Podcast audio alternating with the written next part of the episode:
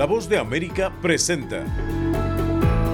Buenos días América. Desde Washington, la actualidad informativa. Hoy se inicia en México la cumbre de Norteamérica y los líderes de la región discutirán temas de comercio, migración y seguridad. Autoridades de salud en Estados Unidos alertan sobre un creciente número de contagios por dos nuevas variantes del Omicron. Y varias zonas de California están bajo orden de evacuación obligatoria debido a fuertes tormentas y amenaza de inundaciones y deslaves. Hoy es martes 10 de enero de 2023. Soy Héctor Contreras y junto a Judith Martín les damos la más cordial bienvenida. Aquí comienza nuestra emisión de Buenos Días América.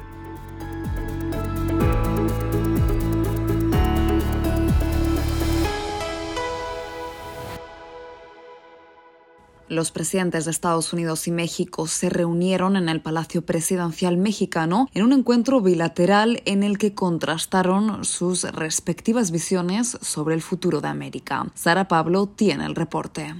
El discurso pronunciado por el presidente mexicano en el Salón Embajadores de Palacio Nacional no fue nuevo. Planteó la necesidad de unificar América, invertir y promover el desarrollo. Dijo que solo él, Biden, a quien llamó un gobernante humanista y visionario, es capaz de construir una nueva relación. Es el momento de terminar con ese olvido, ese abandono, ese desdén hacia América Latina y el Caribe. Presidente Biden, usted tiene la llave para abrir y mejorar sustancialmente las relaciones entre todos los países del continente americano. La respuesta vino enseguida. Biden, quien lo escuchó atento, señaló que en los últimos años Estados Unidos ha destinado miles de millones de dólares en el hemisferio. Aclaró que su responsabilidad, desafortunadamente, no termina en América Latina, pues lo mismo actúa en el centro de Europa que en el Medio Oriente, en África o el sureste asiático.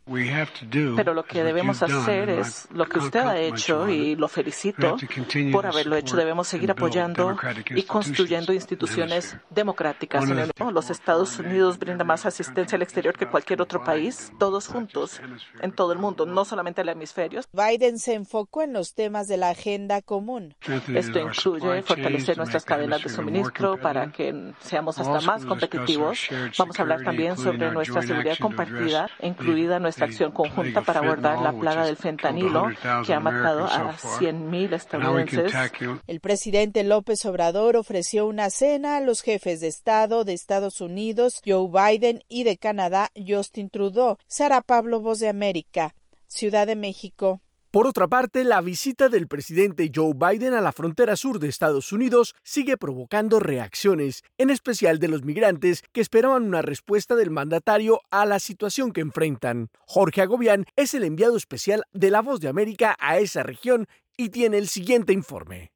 La visita del presidente Joe Biden aquí en El Paso, Texas, estuvo marcada por muy, muy pocos comentarios públicos. Entre ellos, ofreció ayuda a la patrulla fronteriza, fondos también para las autoridades locales. Este lunes, también en esta ciudad fronteriza, pues llegó un grupo de legisladores de los dos partidos, demócratas y republicanos. Se reunieron con también la patrulla fronteriza y con autoridades locales, entre ellas el alcalde de esta ciudad, que dijo que la situación migratoria no es solamente un problema del Paso, Texas, sino de todo el país, incluyendo la capital donde se encuentra el Congreso. Allí abogó por una reforma migratoria que pueda solucionar los desafíos migratorios en Estados Unidos. Pero a continuación les presento las reacciones diversas tras la visita del presidente Joe Biden.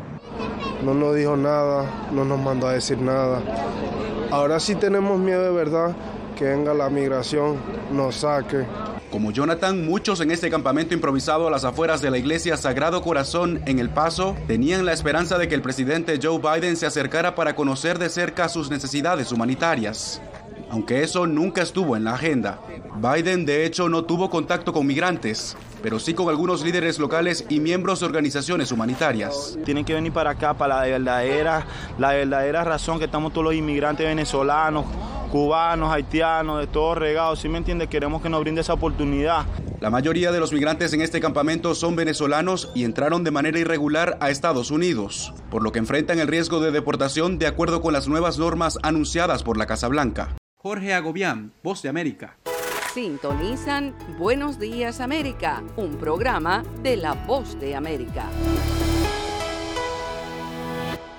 Luego de varios días de incertidumbre en los que la división interna del Partido Republicano impidió la elección de un presidente de la Cámara de Representantes del Congreso hasta en 14 ocasiones, por fin este órgano legislativo se estrenó, liderado por el Partido Conservador. Una de las primeras funciones que los legisladores deben tomar al inicio de un nuevo periodo es establecer las reglas internas que regirán, en este caso, las operaciones del Congreso en su legislatura número 118. El paquete propuesto salió adelante con 220 votos a favor y 213 en contra, luego de que un representante republicano se unió a los 212 demócratas que votaron en contra del paquete de reglas y fue el propio Kevin McCarthy el que confirmó el resultado.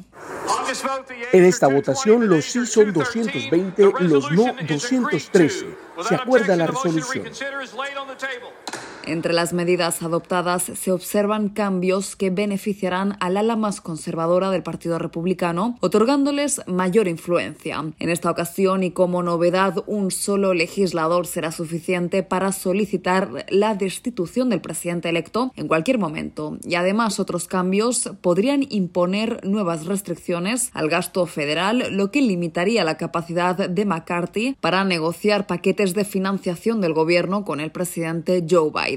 Frente a estas reformas, los demócratas denunciaron la legislación como un paquete de reglas para los extremistas, seguidores del expresidente Donald Trump, y lamentaron que esta forma de gobernar favorecería más a las grandes corporaciones que a los trabajadores, socavaría los estándares de la ética del Congreso y además conduciría a más restricciones en los servicios de aborto. Las noticias siguen. Varias zonas en la costa de California están seriamente afectadas por las intensas lluvias y las autoridades han emitido órdenes de evacuación obligatoria para algunas de ellas. Yoconda Tapia tiene el siguiente informe.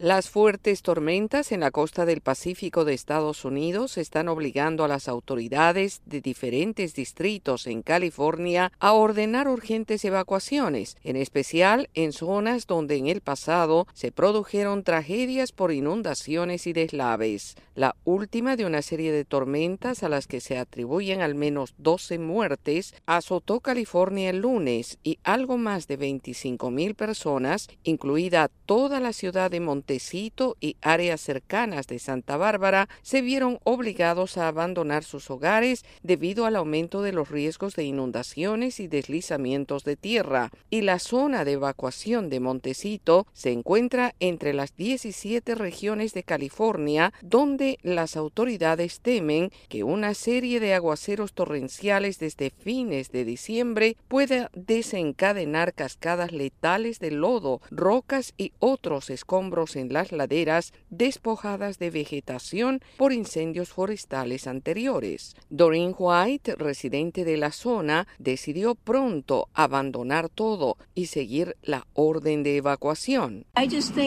Creo que las cosas son tan inestables en este momento que se volverá igual a la intensidad del flujo de Thomas hace cinco años. Así que es inteligente irse. La lluvia en la zona ha sido constante, incluso durante la noche y las autoridades confirmaron que el aeropuerto de Santa Bárbara estaba cerrado indefinidamente debido a las inundaciones y todos los vuelos han sido cancelados. Yoconda Tapia, Voz de América, Washington. Y ahora, en Buenos Días América, nos vamos a la sala de redacción de La Voz de América.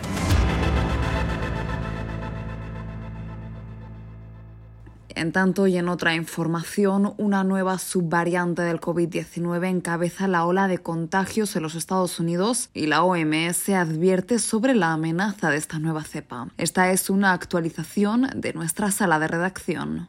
Una nueva subvariante del Omicron, la XBB.1.5, se está expandiendo en Estados Unidos y representa casi el 30% de los casos de COVID-19 reportados en el país, frente al 20% que suponía la semana pasada, según datos revelados por los Centros para el Control y la Prevención de Enfermedades del país. En una reunión realizada recientemente, el director de la Organización Mundial de la Salud, la OMS, Tedros Adhanom Ghebreyesus, explicó que esta subvariante fue detectada en octubre de 2022 y que se expande con rapidez en varios países de la región.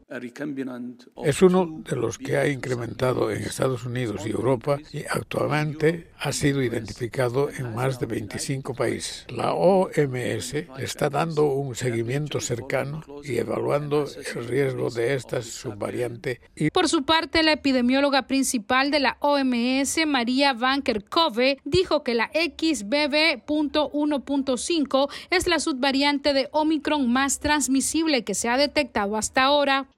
Como han notado, es la subvariante más transmisible que se ha detectado y la razón de esto son las mutaciones que se encuentran de esta subvariante recombinante del Omicron que permite que este virus se adhiera a la célula y se replique fácilmente.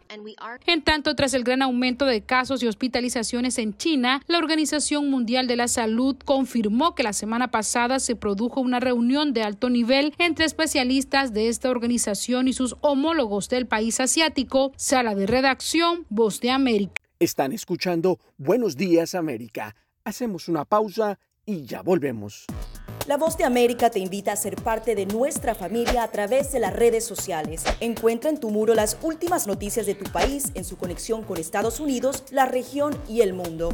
Historias que empoderan las voces latinoamericanas de política, economía, salud, actualidad, balanceadas y precisas. Únete a un equipo de origen hispanoamericano que trabaja para conectarte con los tuyos. Síguenos en Facebook y conviértete en protagonista de una historia que tú mismo ayudarás a construir.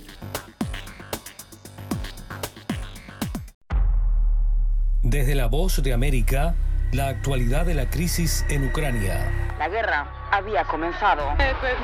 Sin duda todo esto nos afecta mucho, pero confío en la justicia de la causa ucraniana. Mientras la ofensiva militar rusa avanza sobre Ucrania. Una cobertura completa y análisis a diario.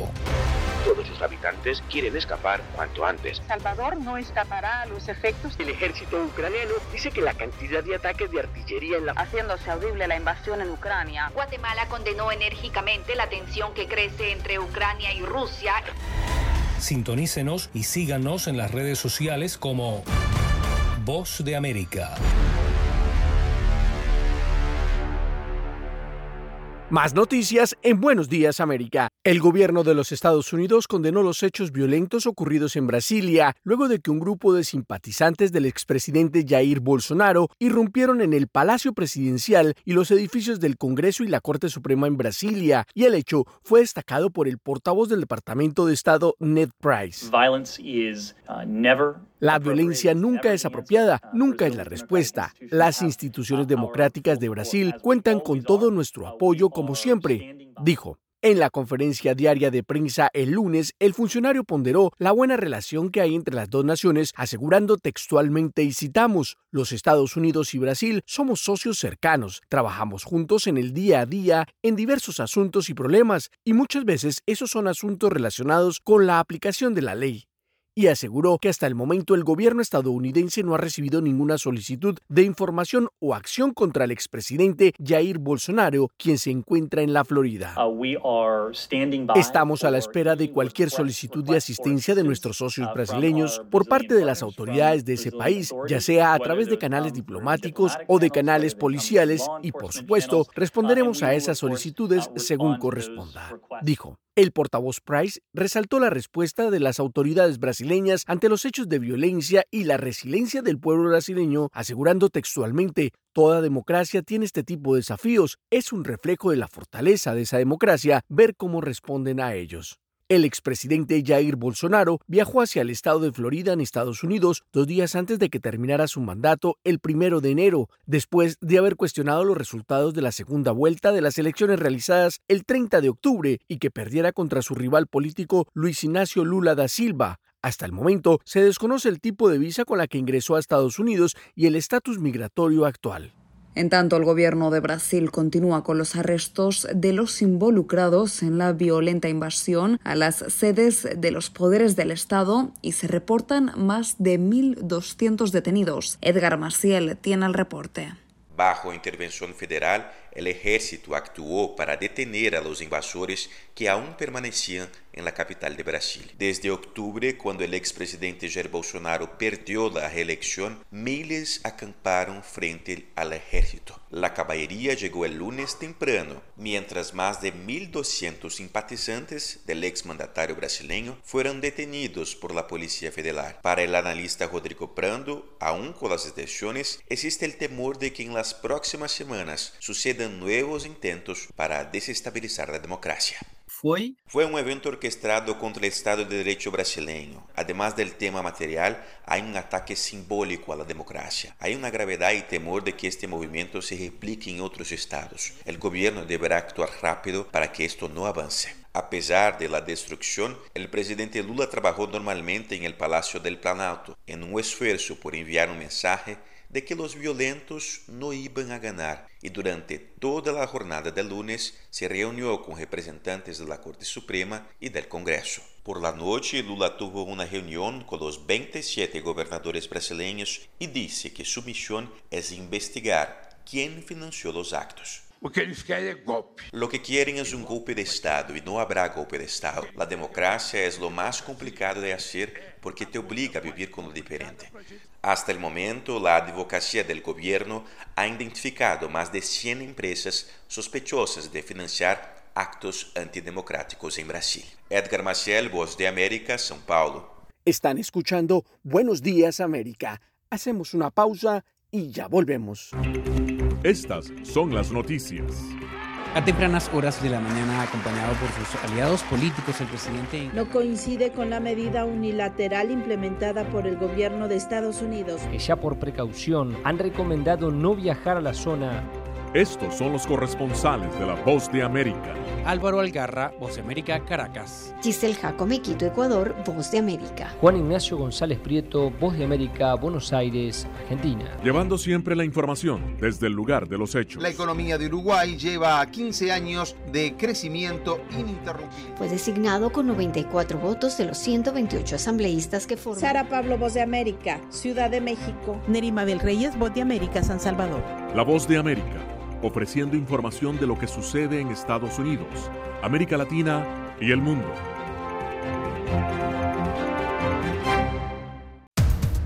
Los acontecimientos de Estados Unidos, América Latina y el mundo en 30 minutos.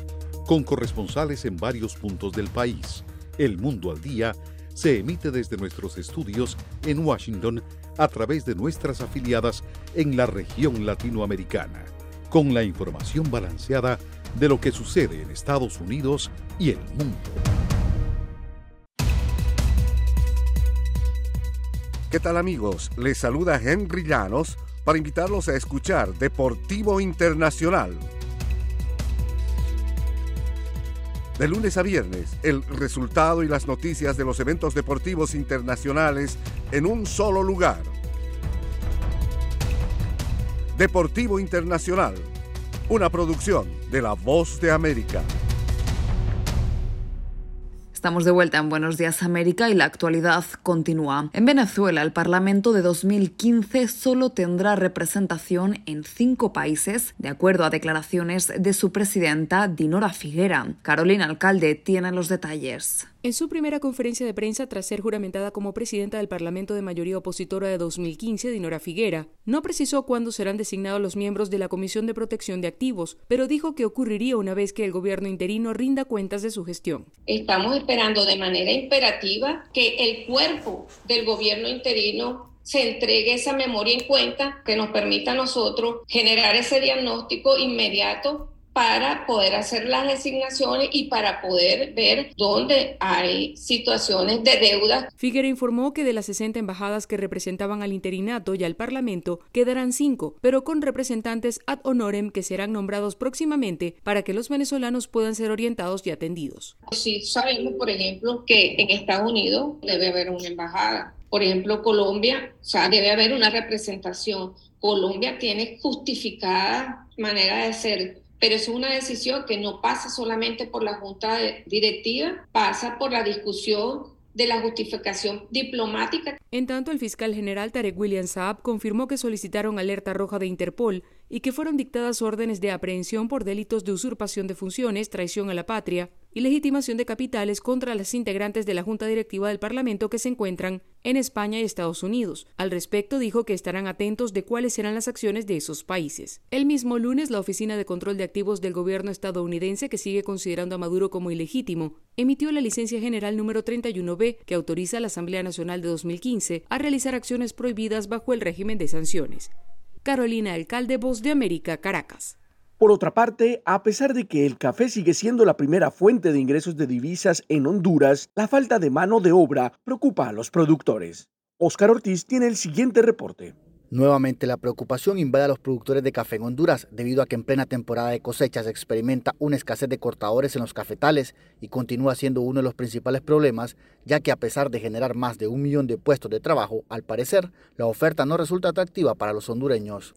Y esta situación se evidencia en más de 12 departamentos dedicados a producir este producto de gran demanda. Y según datos del Instituto Hondureño del Café, se necesitan al menos un millón de cortadores para cubrir la demanda. Desde la Federación Nacional de Agricultores y Ganaderos FENAC, su director Guillermo Cerritos explica que la falta de mano de obra para el corte de café no es algo que atrae a los jóvenes debido a que no es una garantía de empleo a largo plazo, sino estacional. Definitivamente el café no es un cultivo que tiene la capacidad de dar salarios altos. La mayor demanda de mano de obra ocurre en épocas definitivamente que no puede responder a todo un año.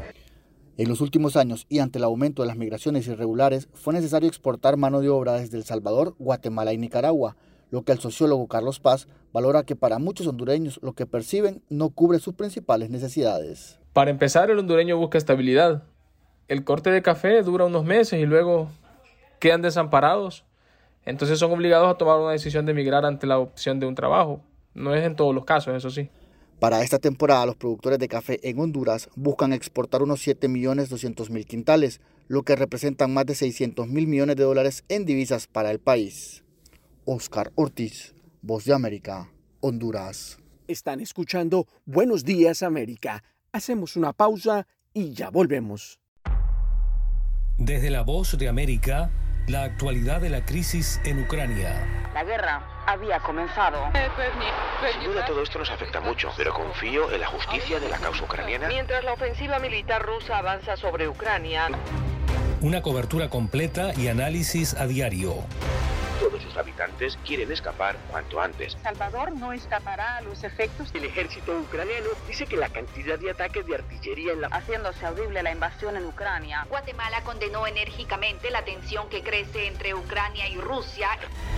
Sintonícenos y síganos en las redes sociales como Voz de América.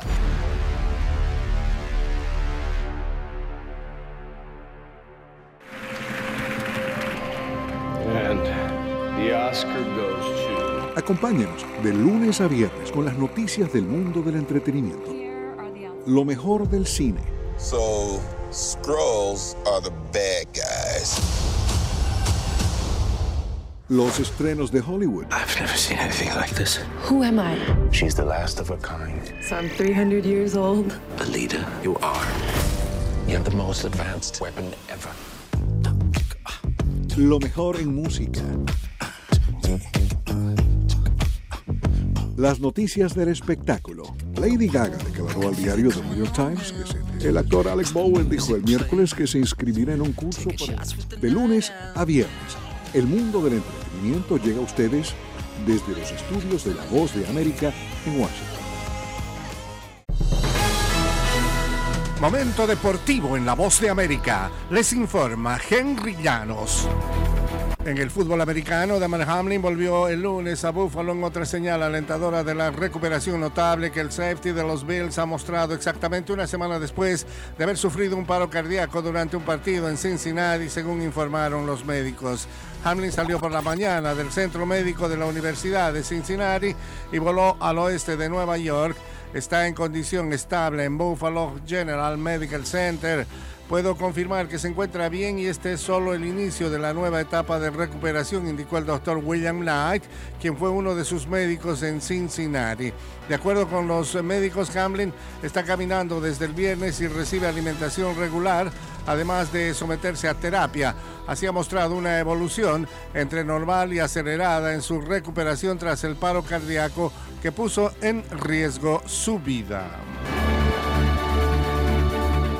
Y en el fútbol americano universitario, Stetson Bennett lanzó dos pases de anotación y corrió para otros dos touchdowns en la primera mitad. Georgia aplastó por 65-7 ayer lunes a la TCU para convertirse en el primer equipo en ganar títulos consecutivos del campeonato del fútbol americano colegial en la era del playoff. Los Bulldogs se convirtieron en el primer equipo en repetir campeonatos desde que Alabama ganó títulos consecutivos hace una década y no dejaron dudas de que han reemplazado a Crimson Tide como los nuevos bravucones de la cuadra. Queríamos que los eh, chicos jugaran sin miedo, indicó el entrenador de Georgia, Kirby Smart. Todo el año les dije, no nos van a casar, nosotros vamos a casar y la temporada de casa casi llega al final, dijo. Henry Llanos, Voz de América, Washington. La noticia de entretenimiento de esta semana es la entrega del Globo de Oro que será el martes 10 de enero en Beverly Hills. Así pues, se cree superado al menos por el momento el escándalo del galardón otorgado por la Asociación de Prensa Extranjera de Hollywood. El futuro del Globo había quedado en duda después de que una investigación de Los Angeles Times revelara que la organización no tenía periodistas negros en sus filas y que algunos de sus miembros fueron acusados de haber hecho comentarios sexistas y racistas y de haber solicitado favores a celebridades y estudios de cine. La emisora NBC canceló la transmisión correspondiente a 2022, pero Comcast acordó transmitir la ceremonia nuevamente este año después de que la Asociación de Prensa Extranjera instituyera cambios y nuevas reglas de ética. El comediante negro Gerald Carmichael presentará la ceremonia, la cual tiene una duración de aproximadamente tres horas. Eddie Murphy recibirá un reconocimiento por su trayectoria. El director Quentin Tarantino y la actriz Jamie Lee Curtis figuran entre los presentadores. Entre los nominados que se prevé asistan figuran Brad Pitt y su coprotagonista de Babylon, Margot Robbie, Steven Spielberg y el elenco de su película The Fablemans, la estrella de The Woman King, Viola Davis, el director de Avatar, James Cameron, y la cantante Rihanna nominada a una canción por Black Panther Wakanda Forever. Brendan Fraser, nominado por su papel protagónico en la película The Whale, dijo que no asistirá. No se prevé que Tom Cruise haga acto de presencia a pesar de que su Top Gun Maverick está nominada a Mejor Película Dramática. En 2021, Tom Cruise devolvió sus tres Globo de Oro en protesta por las prácticas de la organización. Avatar, The Way of Water, de Cameron y la película biográfica Elvis de Baz Luhrmann se encuentran entre los candidatos a mejor película dramática. Si por alguna casualidad están por Nueva York en estos días, hay como siempre en esa ciudad muchas cosas que ver, poco tiempo para disfrutarlas. Eso sí, la ópera Aida, también el fantasma de la ópera, que por cierto se acerca a su final luego de 35 años en escena y sobre todo la colaboración sobre Warhol y Basquiat ahora hasta el 29 de enero en Broadway con Paul Bettany y Jeremy Pope. El viernes 13, el viernes de esta semana, saldrán a la venta las entradas para el concierto de Billy Joel y Stevie Nicks, quienes actuarán solo una noche en el US Bank Stadium en Minneapolis. El concierto será el 10 de noviembre. Es la primera vez que ambos artistas actuarán juntos en Minnesota. El US Bank Stadium lo ha anunciado como uno de los conciertos más importantes del año. Es todo por el momento. Alejandro Escalona, Voz de América.